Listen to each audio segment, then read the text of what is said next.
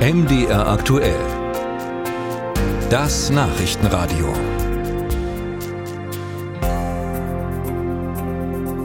Joe Biden ist 1,83 Meter groß, wiegt knapp 81 Kilogramm, er raucht nicht, er trinkt keinen Alkohol und er treibt weiterhin mindestens fünfmal pro Woche Sport.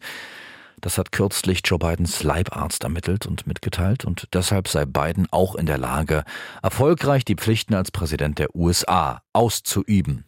Und trotzdem dürfen wir zweifeln, und das machen auch einige, seitdem sich Biden vorgestern entschieden hat, nächstes Jahr nochmal ins Rennen zu gehen, um seine dann zweite Amtszeit als US-Präsident.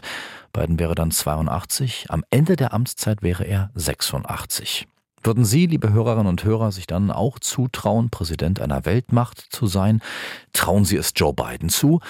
Uta Georgi hat sich bei Ihnen und bei Altersforschern umgehört. Der Kreis ist heiß, titelte ein Online-Portal, nachdem US-Präsident Joe Biden seine Kandidatur für eine zweite Amtszeit bekannt gegeben hatte. Er will den Job zu Ende bringen. Let's finish that job, so sein Wahlkampfmotto.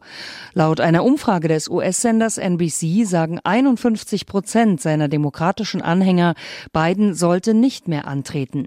Einige Passanten in einem Chemnitzer Einkaufszentrum sehen das genauso. Gerade für junge Leute ist es natürlich immer eine gewisse Diskrepanz, dass sie sich das vielleicht auch gar nicht mehr vorstellen können, die älteren Menschen, was den jungen Leuten wirklich wichtig ist. Das ist zu alt. Man soll es wirklich jüngeren lassen. Ich würde nie die Alten wählen. Bin ja selber schon alt und man weiß ja, dass das dann alles nachlässt. Die jungen Leute, die haben neue Ideen, sie haben neue Perspektiven, sie können eigentlich die Zukunft etwas besser bestimmen. Da soll sich hemscheren, weil die fangen an, senil zu werden irgendwann mal. Der ist absolut zu alt. In der Wirtschaft, da sind manche mit 50 schon überfordert. So zu denken, das sieht der Psychologieprofessor Clemens Teschrömer kritisch.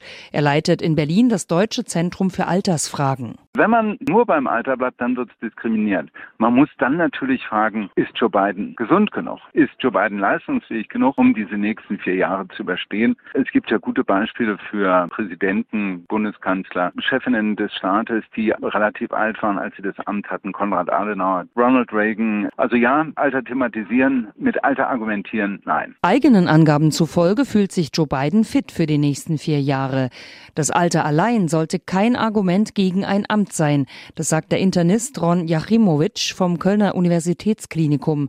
Er ist auch Forschungsgruppenleiter am Max-Planck-Institut für Biologie des Alterns. Wichtig ist in der Situation, man muss unterscheiden das biologische Alter und das chronologische Alter. Es gibt Leute, die mit 80 Jahren topfit sind, sowohl körperlich als auch geistig, die zwar chronologisch 80 Jahre alt sind, aber biologisch deutlich jünger wirken. Wir wissen aus Studien, dass natürlich unsere Gene eine wichtige Rolle spielen beim Altern. Also manche Dinge sind einfach in unseren Genen festgesetzt, die die Alterungsprozesse anschmeißen. Darüber hinaus sei das biologische Alter ein komplexes Zusammenspiel aus Umweltfaktoren und einem gesunden Lebensstil, sagt Jarimowitsch. Kritischer sieht das der Altersmediziner Markus Gosch. Er ist gewählter Präsident der Deutschen Gesellschaft für Geriatrie. Was sicher abnimmt, ist die körperliche Leistungsfähigkeit und die körperliche Belastbarkeit.